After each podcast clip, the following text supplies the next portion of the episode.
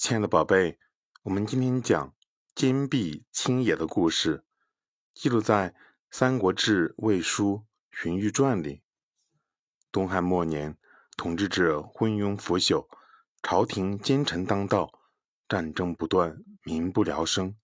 屋漏偏逢连夜雨，原本就战乱不断，又碰上了旱灾，农民们颗粒无收，连吃饱肚子都成了难题。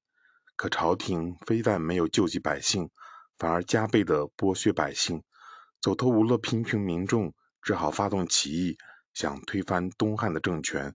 各地的英雄豪杰也都纷纷响应。朝廷派曹操出兵镇压起义军，曹操得胜后占领了延州，随后他又马不停蹄地进攻刘备据守的徐州。可是没想到，曹操刚到徐州。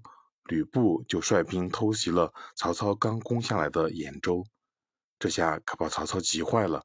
但是他又不能分身，他想了想，决定先把徐州攻占下来，再回过来收拾吕布。曹操的大臣荀彧知道他这个打算之后，劝他说：“大树之所以能在风雨中傲立，就是因为他们的根基很稳。现在兖州就相当于您的根基呀。”您得先把自己的根基守住啊！曹操觉得荀彧的话很有道理，但还是不想放弃攻打徐州的机会。于是他问道：“那徐州怎么办呢？”荀彧说：“据我所知，刘备已经在徐州组织了很多人力，加紧收割城外的麦子，用进粮仓。这说明他们有打持久战的打算。收购完粮食。”必然还会加固壁垒，坐等你去攻城。到那时，徐州必定会久攻不下。我们长途跋涉，物资匮乏，城外又没有粮草补充，不出十天，我们必败。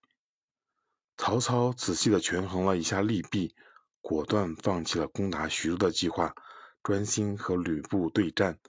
不久，曹操就打败了吕布，收复了兖州。就这样，刘备用坚壁清野的策略守住了徐州。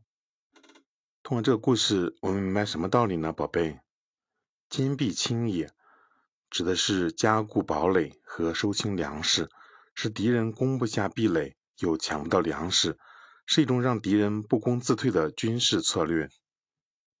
曹操准备攻打刘备，但有远见卓识的荀彧足智多谋。劝谏说：“徐州正在收麦，必定会坚壁清野，以逸待劳。”于是曹操转而集中攻打吕布，最终取得了成功。从中可以看出荀彧的足智多谋和深谋远虑。